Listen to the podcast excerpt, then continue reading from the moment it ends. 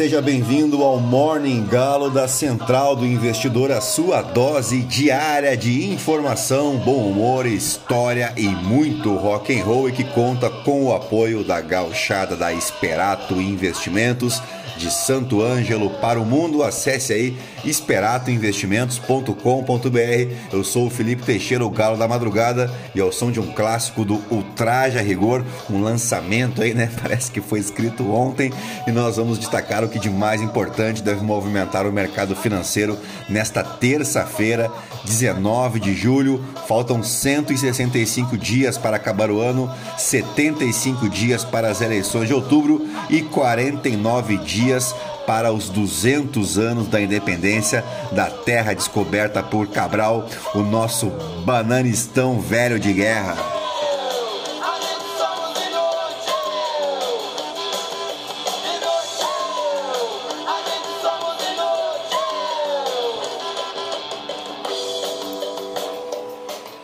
Muito bem, são 5 horas e 8 minutos, 10 graus aqui em Porto Alegre e hoje é dia do futebol aqui no Brasil e a origem desta data tem por objetivo homenagear um time aqui do Rio Grande do Sul, o Esporte Clube Rio Grande, fundado em 19 de julho de 1900 e esse foi o primeiro time registrado como clube de futebol no Brasil e é o clube há mais tempo em atividade no país.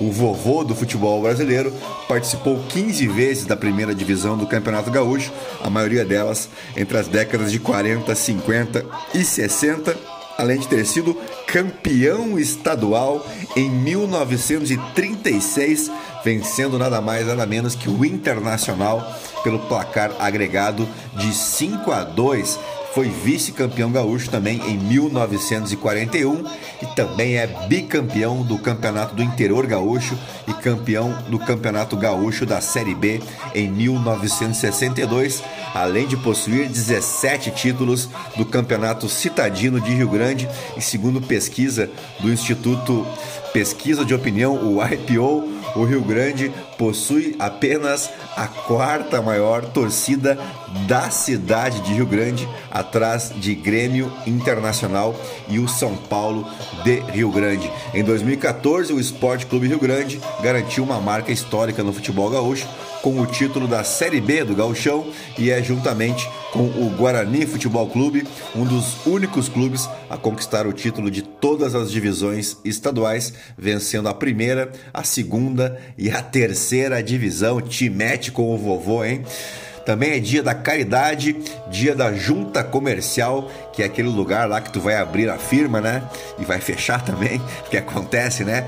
É que nem pênalti, só erra quem bate. Também é dia dos povos oprimidos e dia de emancipação política do município de Bom Jardim, lá em Pernambuco, e emancipação política também em Encruzilhada, no Rio Grande do Sul.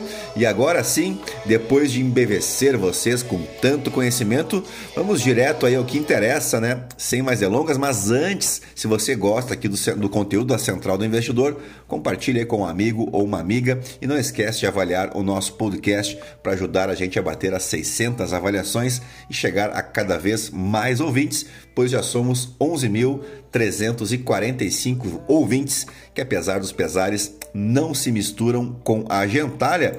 E lembrando que agora temos uma função nova para o Spotify, a função de vídeo está habilitada, então vocês podem acompanhar o nosso call de fechamento também em vídeo para conferir aí a minha cara feia, tá legal? E era isso, né? Vamos direto lá, ah, você pode me seguir também lá no Instagram, no Felipe ST.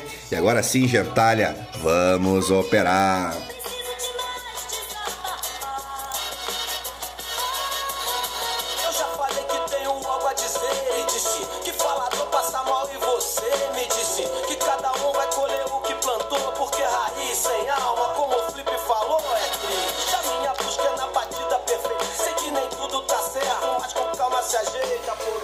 Muito bem, as preocupações em torno de uma desaceleração global atingiram também de forma majoritária os mercados asiáticos nesta terça-feira, enquanto os futuros em Wall Street operam com leves ganhos, refletindo também as perspectivas de maior agressividade por parte dos bancos centrais e uma estimativa de queda nos lucros das empresas durante o balanço corporativo referente ao segundo trimestre de 2022. Na Europa, o Stocks Europe 600 opera em leve baixa, com o aprofundamento da crise de energia cortando as perspectivas de crescimento. Os papéis ligados aos setores de tecnologia e mineração lideram as perdas por lá, enquanto os setores de energia e serviços públicos operam no positivo, impulsionado por ganhos na Electric de France com a retomada das negociações após uma suspensão de uma semana. Um indicador do dólar flutuou perto de uma alta recorde e os títulos do Tesouro americano avançaram, refletindo as expectativas de um ciclo curto e acentuado de alta da taxa de juros por parte do Federal Reserve, que deve dar lugar a cortes já a partir do próximo ano. Atualizações corporativas como as da Apple, que eu comentei ontem no call de fechamento, estão ajudando aí os mercados a calibrar o risco de recessão. Sinais de que a alta inflação e o aperto monetário estão pressionando os consumidores e o emprego podem alimentar novas preocupações de que a recente interrupção nas quedas acentuadas nos últimos meses seja apenas uma breve pausa em um mercado ainda com tendência de baixa. Na Europa, as preocupações estão se intensificando sobre o fornecimento de gás da Rússia em meio ao impasse sobre a invasão da Ucrânia. A União Europeia está se preparando para dizer aos seus membros que cortem o consumo de gás imediatamente para preservar os suprimentos para o inverno, de acordo com um relatório. A interrupção do fornecimento de gás russo à União Europeia poderia reduzir o produto interno bruto da região em até 1,5%, de acordo com novas estimativas do bloco. Bueno, por aqui a coisa é diferente, né? O fogo é amigo. O presidente do Tribunal Superior Eleitoral, Edson Fachin, rebateu nesta segunda-feira os ataques feitos pelo presidente Jair Bolsonaro, os novos ataques, né, ao sistema eleitoral do país. Sem citar o nome de Bolsonaro, mas com referência direta ao discurso que o presidente fez no Palácio da Alvorada para um grupo de embaixadores Faquinha afirmou que é hora de dar um basta à desinformação e ao populismo autoritário. A dura reação do presidente do TSE ocorreu durante uma fala dele em um evento organizado pela Ordem dos Advogados do Brasil no Paraná. Abre aspas, quero dizer sem meias palavras que é muito grave que há um inaceitável negacionismo eleitoral por parte de uma personalidade pública importante. E é muito grave a acusação de fraude, de má fé a uma instituição, mais uma vez, sem apresentar prova alguma, afirmou Faquim. Bom, o ministro fazia referência, é claro, às seguidas declarações de Bolsonaro na reunião com embaixadores estrangeiros, em que o presidente da República citou o TSE três de seus ministros, né, o próprio Faquim, o Alexandre de Moraes e o Luiz Roberto Barroso, e levantou uma série de suspeitas sem prova alguma de falhas no sistema eletrônico de votação. Abre aspas mais uma vez, é importante que a sociedade civil, cidadãos e cidadãs entendam que esse tipo de desinformação, como aquelas que hoje foram veiculadas nesta capital, se isso assim prosseguir, somente pode interessar a quem não interessa provas e fatos. Por isso, precisamos nos unir e não aceitar, sem questionar, a razão de tantos ataques institucionais e pessoais. Mais uma vez, a Justiça Eleitoral e seus representantes são atacados como foram na data de hoje, com acusações que não têm fundamento na realidade, declarou Faquim. E a nossa sorte é que ele é um pangaré, né? E ele que eu digo agora é o presidente da República. Já imaginou se ele tivesse competência, inteligência, capacidade política para organizar, por exemplo, um partido político, para escrever um livro, para formar verdadeiros intelectuais orgânicos, para construir uma visão de mundo, né? Como que seria muito mais perigoso para a ordem legal para nossa sorte mesmo, além da flagrante incapacidade cognitiva, alia-se a parceria né, com figuras aí como Carla Zambelli, Otone de Paula, Silas Malafaia, Daniel Silveira, que como diria Marco Antônio Villa, se caírem de quatro, não levantam nem com guindaste e permanecem eternamente na posição de nossos ancestrais, se é que você me entende. Como é que faz um evento desses, né? Com dezenas de diplomatas para apresentar um PowerPoint com erros grotescos de lógica, de português e com um monte de mentira, uma atrás da outra. Eu, inclusive, convido vocês a ler a matéria do Estadão Verifica, tem lá ponto a ponto todas as correções né, do discurso do presidente, até porque é sempre a mesma milonga, né? Eu até ia trazer alguns pontos aqui para mostrar como o discurso é mentiroso, mas ficaria muito longo aqui o nosso Morning Galo, então vamos adiante destacar as principais manchetes dos portais de notícia no Brasil e no mundo, ao som dos argentinos do Spinetta e los Sócios del Desierto.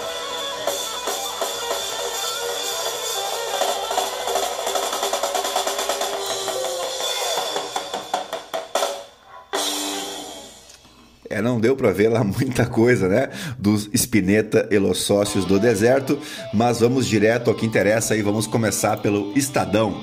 Faquin rebate ataques de Bolsonaro a urnas. É hora de dar um basta à desinformação e ao populismo autoritário.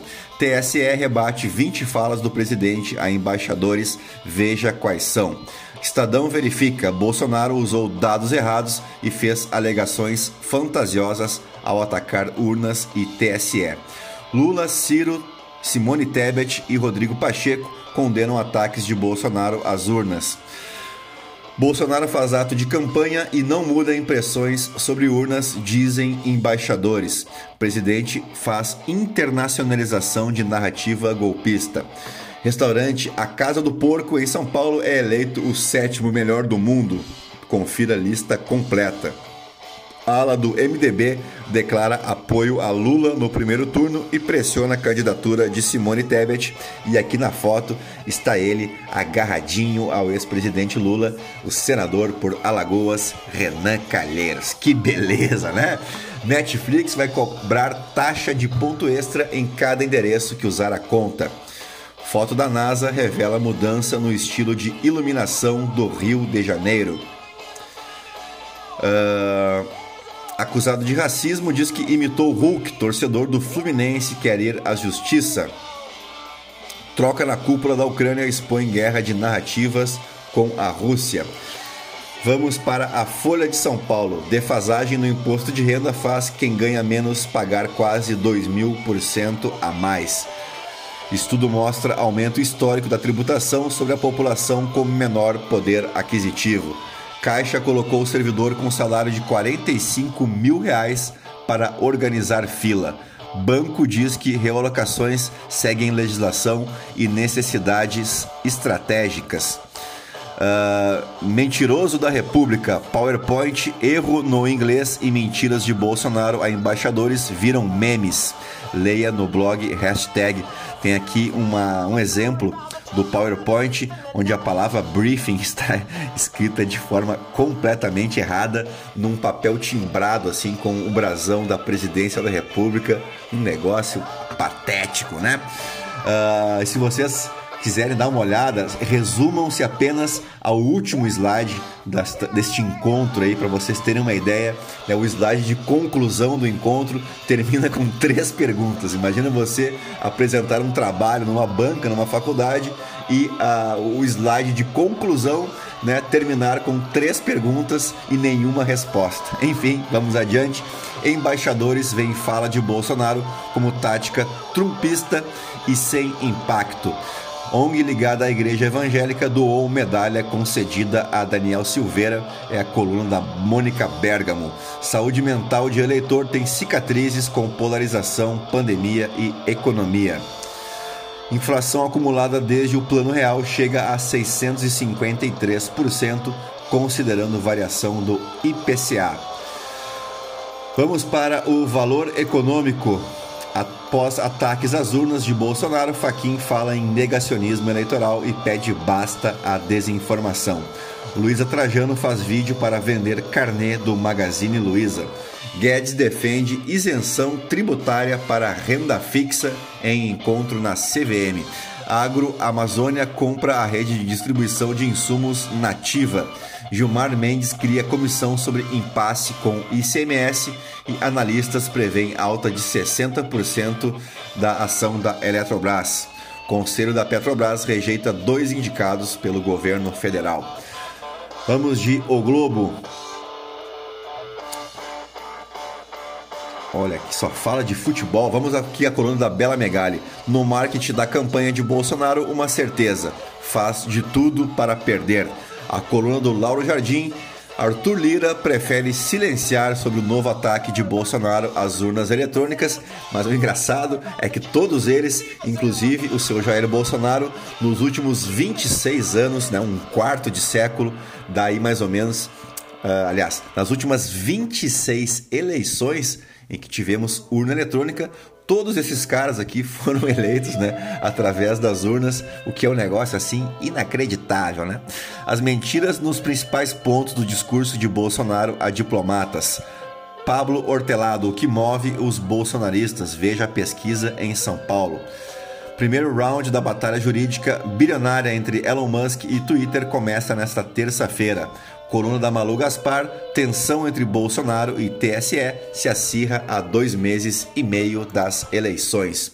Vamos para o Poder 360. TSE atenta contra as eleições e a democracia, diz Bolsonaro. TSE responde 20 declarações de Bolsonaro a embaixadores. Gilmar cria comissão para discutir ICMS sobre combustíveis. MDB, 11 estados vão apoiar Lula, mesmo com Simone Tebet como candidata. Saiba como solicitar o voto em trânsito a partir desta segunda-feira. Uma notícia bem interessante, inclusive é o meu caso aqui que acabo votando em trânsito. Então fique esperto aí. Tem inclusive o aplicativo da Justiça Eleitoral que funciona muito bem, diga-se de passagem. Vamos para o portal Metrópolis. Ibanês lidera a disputa ao GDF. Na pesquisa estimulada tem 29,1%, na espontânea 21,3%, diz Metrópolis Ideia. A embaixadores, Bolsonaro volta a questionar urnas e criticar ministros. Arthur Weintraub, Bolsonaro ensaiou o discurso da derrota com embaixadores. Renan ignora Tebet e diz que MDB de 11 estados declarou apoio a Lula. Michele Bolsonaro também manda recado sobre candidatura de Damares Alves. Uh... Moraes proíbe bolsonaristas de associarem Lula à morte de Celso Daniel. Doutora, me tira daqui, disse a delegada paciente de médico preso. Plano do STF para 7 de setembro previa até resgate aéreo de ministro. É a coluna do Guilherme Amado. Quem tem, tem medo, né? Vamos pro The New York Times. Como Mankin deixou um acordo fiscal global no limbo. Aqui a notícia se refere ao senador Joe Mankin, imagino. Vamos para o The Washington Post que destaca aqui o recorde das temperaturas no Reino Unido após 363 anos acompanhando as temperaturas aí o Reino Unido pode ter um recorde histórico e prevê-se que as temperaturas cheguem aos 40 graus nesta terça-feira. Que doideira, hein? No Financial Times, Ucrânia alerta para grandes cortes na colheita de trigo se bloqueio russo continuar. E agora vamos direto para os nossos fatos históricos, porque o 19 de julho marca o aniversário de um cara que mudou o mundo. Quer ver só? Eu falo dele, Samuel Colt, né, um armeiro, inventor e industrial dos Estados Unidos, ele que fundou a Colt Patent Firearms Manufacturing Company uh, e tornou a produção em massa de seu revólver comercialmente viável. Né? Ele não foi o inventor do revólver, mas foi o cara que popularizou ah, o armamento. Os métodos de fabricação do Samuel Colt estavam na vanguarda da Revolução Industrial e seu uso de peças intercambiáveis ajudou então a se tornar um dos primeiros a usar a linha de montagem de forma eficiente. E não é só isso, diria o vendedor dos óculos Amber Vision. lembra dessa? Bom, além disso, é, o seu uso inovador de arte, o do uso de depoimentos de celebridades e de entrega de brindes corporativos para promover os seus produtos, fez do Samuel Colt, do do Samuel Colt, né? Uh, um pioneiro aí, né, nos campos da publicidade, da inserção de marcas e também do marketing de massa. Tem a frase clássica aí do Samuel Colt, né? que inventou o revólver de seis tiros, isso proferido em 1836. Na verdade, era o slogan para vender, né? Dizia o seguinte: Deus fez todos os homens diferentes. Samuel Colt tornou-os iguais. Mas ah, que machão, velho, né? Também aniversariava hoje, ah, também aniversaria hoje, na verdade, porque ele está vivinho da Silva, o seu Brian May, guitarrista do Queen e astrofísico inglês. É, o cara é doutor em física, meu. Imagina o LinkedIn do cara, né? Ou melhor, é, eu tô procurando emprego aí na área musical, mas pode ser na astrofísica também, tô dentro. Né? Além disso, o cara construiu em casa a sua própria guitarra, a Red Special, e tu aí nem para botar uma tomada em casa, né, para tua mulher. Então, parabéns aí pro Brian May que homem, né? Que estudou aí em sua tese de doutorado a velocidade radial através da espectroscopia de absorção e espectroscopia Doppler de luz zodiacal por meio de interferômetro Fabry-Perot. E ainda tem aquele cabelo muito louco, né? Vamos em frente para o ano de 64, na verdade vamos para trás, né? Vamos para o ano de 64, quando aconteceu o grande incêndio de Roma, causando uma devastação generalizada e assolando a cidade por seis dias, destruindo metade da cidade. O grande incêndio de Roma teve início na noite do dia 18 de julho de 64 depois de Cristo, afetando 10 das 14 zonas da antiga cidade de Roma, três das quais foram completamente destruídas. O fogo alastrou-se rapidamente pelas áreas mais densamente povoadas da cidade, com suas ruelas sinuosas. O fato de a maioria dos romanos viverem a época em ínsulas, né, que você, como é uma pessoa muito inteligente, sabe que as ínsulas eram as casas mais populares, né, feitas de madeira uh, e eram uh, casas altamente inflamáveis devido então à sua estrutura e de três quatro ou cinco andares, o que ajudou, por óbvio, a propagação do incêndio. Né? E aí são diversas uh, hipóteses né, para esse incêndio. A mais famosa delas é de que o imperador Nero teria causado o um incêndio né? e depois teria ficado lá uh, gargalhando né, enquanto a cidade pegava fogo, tocando a sua lira e tal, o que é muito bonito, muito romântico, mas provavelmente é mentira. O mais provável é que realmente o incêndio tenha sido causado por um morador descuidado, né, já que eles usavam o fogo para se esquentar e também para cozinhar, né, tudo isso dentro dessas ínsulas então feitas de madeira. Uh, e por que que se diz isso? Porque hoje, né, os historiadores já sabem que no dia do incêndio, por exemplo, o Nero nem estava na cidade de Roma, ele estava visitando um outro reino e, e ele também te, e esse incêndio acabou destruindo algumas obras que o próprio Nero tinha construído, então não faz lá muito sentido que ele tenha sido o causador desse incêndio e pode ter sido então vítima de uma fake news dos senadores de Roma. É, eles mesmos, porque todos esses relatos aí de que ele teria enlouquecido, tocado fogo na cidade, vieram por parte de alguns senadores de Roma que escreveram né, discursos uh, e certamente houve aí um complô, certamente não, mas muito provável que os senadores de Roma queriam tirar o Nero do poder e inventar essa história de que ele tocou fogo em Roma. Ainda bem que aqui no Brasil a gente não corre esse risco, porque temos uh, senadores republicanos, né, corretos, democratas, como por exemplo o baixinho Romário, né, que nos representa. Também é claro que estou sendo irônico.